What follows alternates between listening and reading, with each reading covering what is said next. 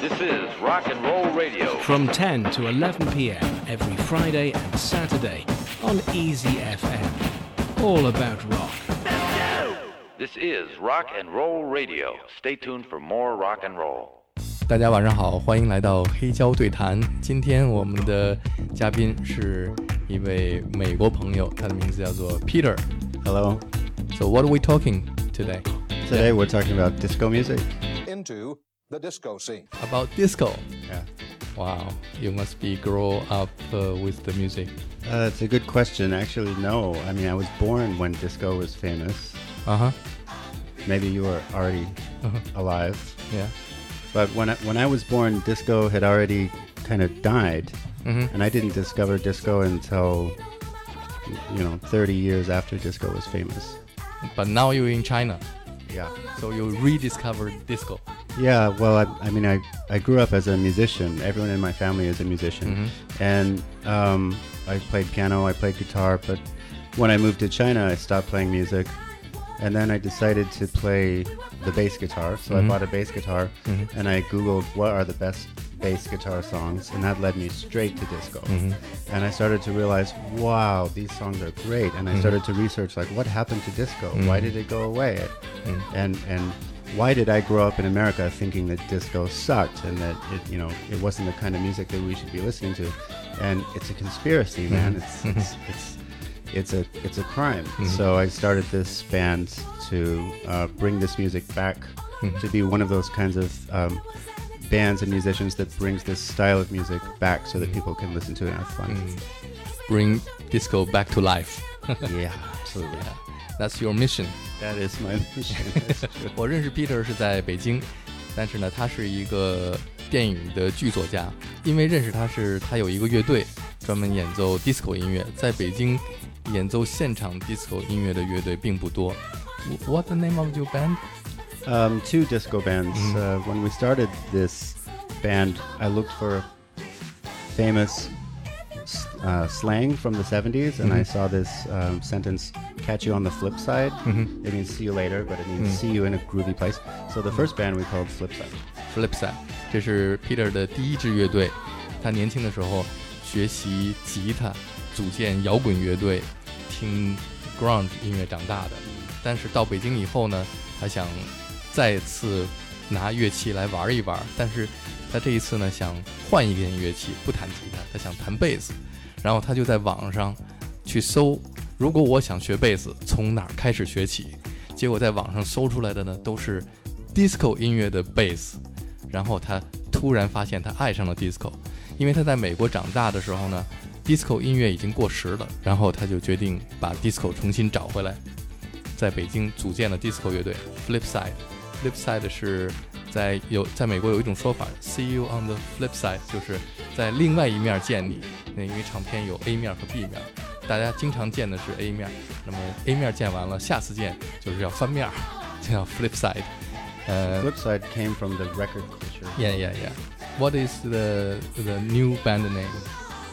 The new band, and well, because of coronavirus, the band got split up. Our Mm. keyboard players in Sweden, our trumpet and trombone player in California.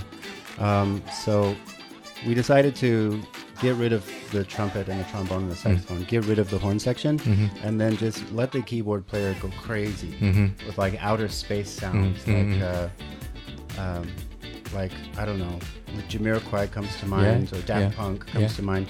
So we call our new band Interstellar Mm-hmm. because I don't know. I, I like science. I like science fiction. Mm-hmm. I like the idea of interplanetary travel, and I like the idea of spreading disco to all the planets. 嗯，他的第一个乐队因为这个疫情，所以很多乐手就不在北京了，所以这乐队也就解散了。原来的乐队里面有很多管乐手，那么新的乐队里面呢，他会用更多的键盘来代替这些管乐。然后他想，disco 音乐有一种那种跟科技、跟宇宙、跟呃外太空有关系，所以他想了这么一个名儿叫 Interstellar。哦，cool name。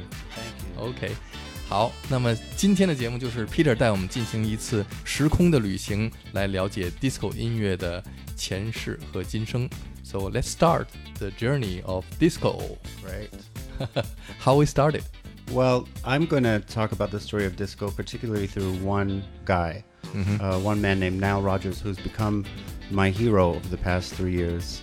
Um, most people don't know who Nile Rodgers is, but they almost definitely know his music. It started from the 70s and it's still going today. He's still alive, he's still around.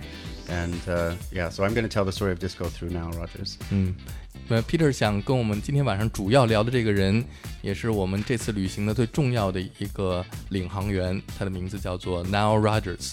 这个人物是整个七十年代 disco 音乐的一个核心人物。这个人物从七十年代 disco 最为呃盛行的时期，一直到今天，它贯穿了整个欧美流行音乐的三十到四十年的时间，现在仍然是一个很重要的人物 Now Rogers。We also could have told the story of disco probably through Giorgio Moroder and some other people. But um, I'm choosing Nile Rodgers because he's a musician, I'm a musician, guitar, yeah. 如果说到 disco，还可以提到一个人，就是 Giorgio Moroder，是一位意大利的制作人。呃，其实这两个人物呢，Giorgio Moroder 和 Nile Rodgers 都出现在 Daft Punk 的那一张专辑里边。那么 Daft Punk 把这两个最重要的 disco 的人物都带回到了今天的流行音乐里边。 不过今天主要讲的还是 Nile Rodgers，因为 Peter 自己是一个乐手，所以他要从乐手的角度来跟我们了解 disco 音乐。 So the first song, uh, you would never guess that this would be a song that would influence disco, but um, it comes from a jazz piano player called McCoy Tyner. And most people, they know Oscar Peterson, they know Thelonious Monk, they don't know McCoy Tyner. But um, Nile Rodgers started out as a jazz musician playing flute and clarinet as an early teen, and you know when he's 13, 14. This was back in 1965. And the song we're going to listen to is also from 1965. It's called Satin Doll, which is a jazz standard. And it doesn't sound like rock and it doesn't sound like disco. It doesn't sound like that at all. 你可能想不到，我们今天 disco 这次旅行的开始是从一首爵士音乐作品开始的。 这首作品是影响了后来的 disco 音乐的发展，因为 Nile Rodgers 他以前是一个学习爵士音乐的音乐家。呃，那么这首乐曲呢是来自一个钢琴演奏家 McCoy Tyner，他在一九六五年演奏的，叫做 Satin Doll。This is from 呃呃 Duke Ellington。Yeah. Yeah, Satin Doll. Let's talk about the song. I guess um, when you listen, when, when you hear Nile Rodgers talk about his influences, he always mentions McCoy Tyner because the chord voicings, like he's playing bass and then he's playing some some high notes and bass and high notes, and Nile was trying to play that on, on the guitar, even though nobody played that on the, on the mm. guitar, and his rhythms and his negative space just sort of he really learned that from McCoy Tyner and, mm. and used that when he, he started playing guitar to mm. impress a girl and that's how he became a guitar player. 嗯从表面上来看，这一首爵士乐的《萨丁豆》好像跟 disco 音乐没有什么关系，但是 n i l Rodgers 在谈到他的音乐重要的影响的时候，提到了这一首 McCoy Tyner 演奏的爵士乐作品《萨丁豆》，是因为 McCoy Tyner 在钢琴上演奏这首作品的时候，啊，你可以听到他左手的贝斯，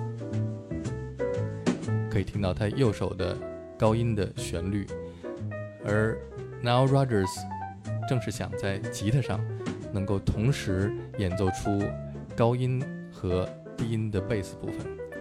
那么这个重要的影响就是来自 McCoy Tyner。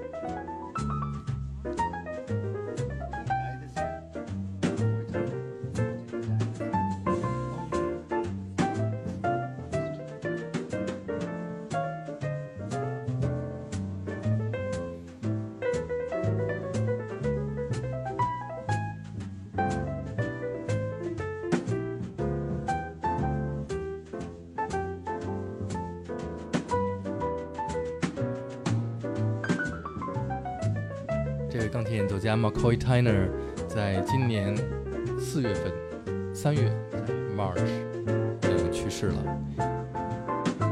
McCoy Tyner 曾经在呃 John Coltrane 的乐队里边担任钢琴手，他还作为钢琴演奏家来过上海的 JZ 爵士音乐节表演。当年他在 JZ 演出的时候，是我亲自上台介绍他，并且把他呃推荐 I was uh, the MC on stage to introduce him on the stage at JZ Jazz Festival back to four or five years ago. Wow. Yeah, McCoy Tyner, the wow. legendary McCoy Tyner. Wow. like that this, yeah. yeah.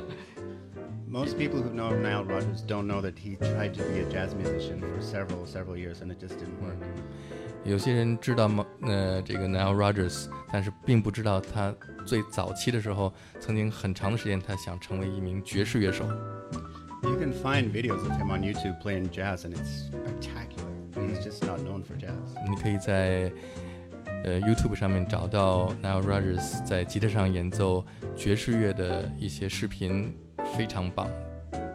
In the early 1970s, he uh, was playing in studios for other bands, trying to become famous, couldn't become famous, and he started playing backup guitar for a band called New York City uh, in this uh, uh, second song. This, 嗯 I'm Doing Fine. In 1973, at the age of 21, he was playing backup guitar for this 嗯 band.，那么 Nile Rodgers 在年轻的时候曾经呃尝试过在很多乐队里边 担任吉他手，一直没有呃能够出来。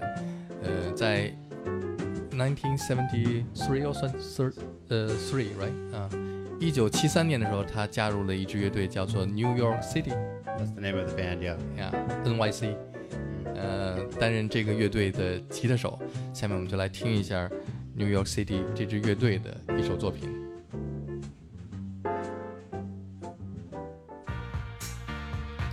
It was kind of a hit in 1973, but it wasn't a big hit. And this was his first entry into the music industry, like really being a professional. 嗯，这首歌曲在一九七三年的时候是一个呃成功的金曲，但是在当时并没有那么成功。这也是 Nile Rodgers 进入到音乐行业的一首重要的歌曲。 The backup bass player for this band was a man named Bernard Edwards, who became his best friend and his music partner, his writing partner. And at the time, just playing backup for this band, they had no idea that the combination of the two of them would soon be the number one song in the world, lead to the number one song and the number one music in the world. 嗯，在这个乐队里边有一个贝斯手 Bernard Edwards 和 Nile Rodgers 成了好朋友，他们后来成了最重要的一对儿音乐搭档。 Bernard Edwards is a bass player who's known for being the most tasteful bass player. Like Mm. he's not crazy, but it's so tasteful and so. 嗯，Bernard Edward 是一位非常出色的贝斯手，他并不是演奏的那么疯狂，但是呢，他非常有品味，非常 tasteful。 The, the main benefit of playing with this band is they got to go on tour with the Jackson Five, 嗯 and they were opening for the Jackson Five all over America, and he got to see the way the audience would react to the Jackson Five. 这支乐队后来出名是因为他们很长时间一直跟 Michael Jackson 兄弟组成的 Jackson Five 乐队一起巡演，他们专门为 Jackson Five 乐队作为暖场嘉宾出演，所以很多人认识这支乐队是因为 Jackson Five。A lot of people wonder what is the first disco song, like whether it was uh, whether it came out of Philadelphia, came out of New York. But I think, well, I think the most uh, the next song on the list. I think that that um, when the Jackson Five played played this next song, it really it, it, it really it really shifted from Motown into yes, this thing called disco. 嗯，很多人在问哪一首歌曲才是真正的第一首 disco 歌曲。 嗯，也有人在问，到底是 Philadelphia 费城还是 New York 纽约才是真正呃 disco 音乐诞生的地方？那么下面我们要听的这一首 Jackson Five 的歌曲呢，才知道呃是如何从 Motown 的音乐风格向 disco 音乐风格演变的。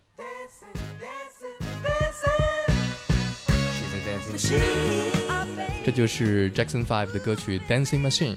在上一次我采访呃 Peter 的节目里边，他跟我讲了一个故事，他很重要的一个在少年时代的记忆，关于 disco 音乐，就是他小的时候会去旱冰场去溜冰，旱冰场里边播放的音乐就是这一首呃 Jackson Five 的歌曲 Dancing Machine，他从此对 disco 的印象就是这首歌曲开始的。Is that right? You got it right.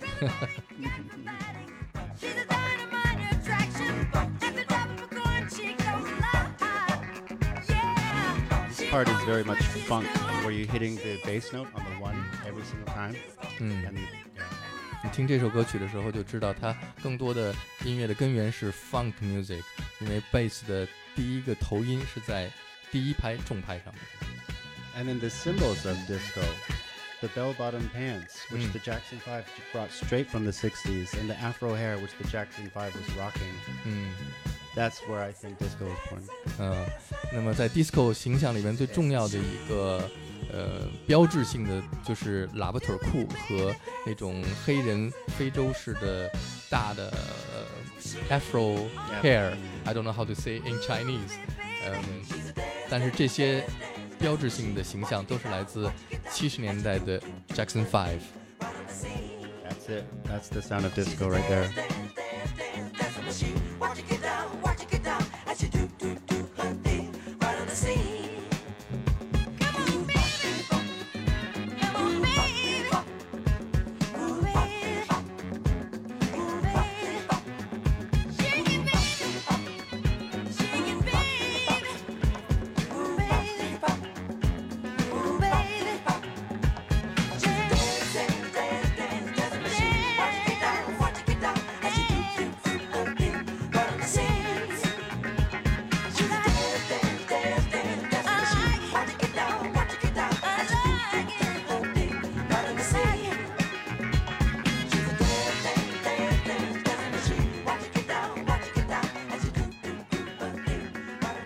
this time there was another famous disco song in 1974 called um, Lady Marmalade mm. uh, by LaBelle. And there was a young boy in high school who founded a um, like an appreciation club mm-hmm. for LaBelle, and mm-hmm. his name was Luther Vandross. Mm. He was just in high school, and he loved this band so much. Mm-hmm. And the drummer for LaBelle at the time was Tony Thompson. Mm-hmm. And after this uh, song, Lady Marmalade, they, they couldn't come up with another hit. They kind of didn't go too much farther after this, but but Nile pulled Tony Thompson hmm. over mm. to to join him and Bernard as a trio, and they also met the vocalist Luther Vandross. Hmm. 嗯，那么下面我们听到这首歌曲是一九七四年的一首经典的歌曲，叫做《Lady Marmalade》。呃，这个组合叫做 La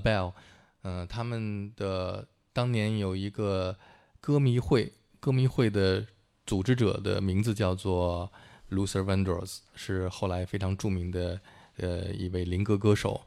Tony Thompson 是这乐队的鼓手，他后来被 Nile Rodgers 发现，和在 New York City 乐队的贝斯手 Bernard Edward，他们三个人组成了一个新的乐队。我们先来听这首《Lady Marmalade》。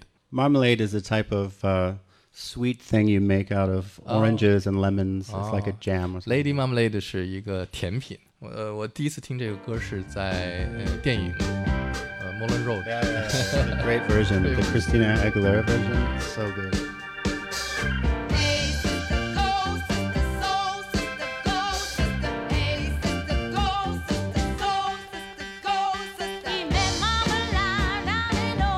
This is known as one of the, the big, like, top 10 disco hits. 嗯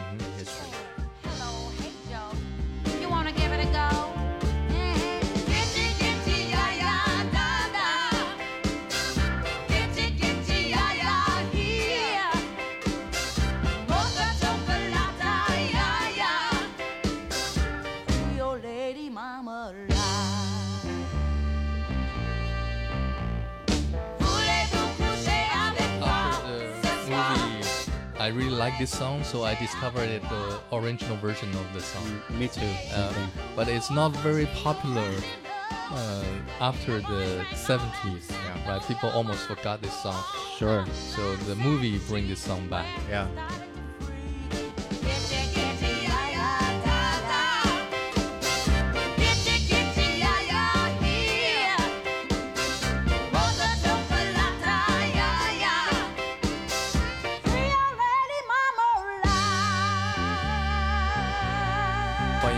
AJ. AJ in the house.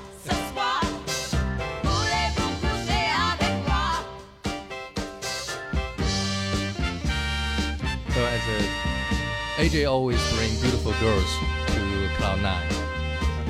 Every time bring beautiful girls. Mama, Lady Mama Lady. Sweet.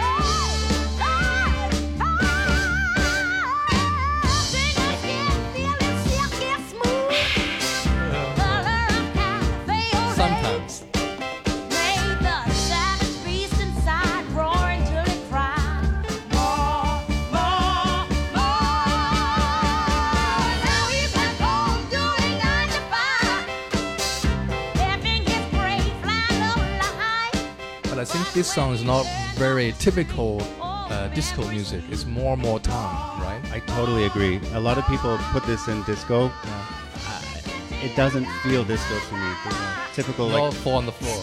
yeah, and like that cowbell. Yeah. It's not characteristic disco at all. But it, it's buried right here in, in the heart of the birth of disco. You can dance to it. Yeah, that's it. And, and you can dress up and you can be weird, and that's what disco's all about. Party mood, right? Also, uh, they sing some French in in lyrics. yeah. Do you know what she's saying? No. Oh, okay. what is it? Maybe one day ask a beautiful girl to, to tell you what it means. Okay. But why disco always uh, trying to put some French, like uh, Le Freak, freak, Chic, chic. or, or French, bec- because it's very uh, There's even- sophisticated? There's even some good early French disco songs, and then of course after disco died in America, it went to France. Uh-huh. Yeah. Yeah, and disco has survived and had a long, long lifespan in France. Uh-huh. Maybe uh, LGBT, uh, Yeah. GPT, yeah. So we can thank the the French for preserving disco and American democracy.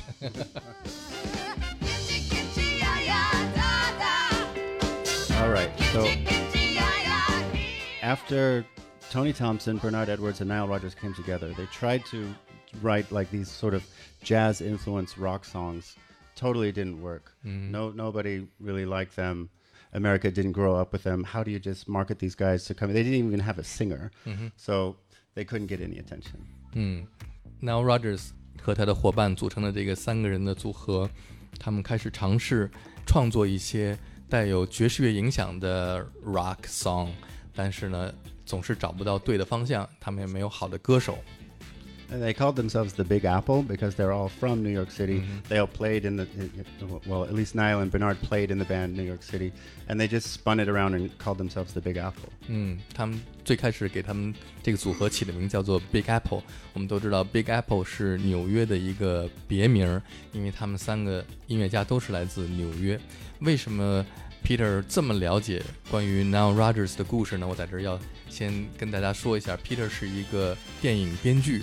他下面的一个最重要的项目，也是他多年的梦想，就是要写一个关于 Nile Rodgers 的电影。嗯，所以他了解了很多关于 Nile Rodgers 的故事。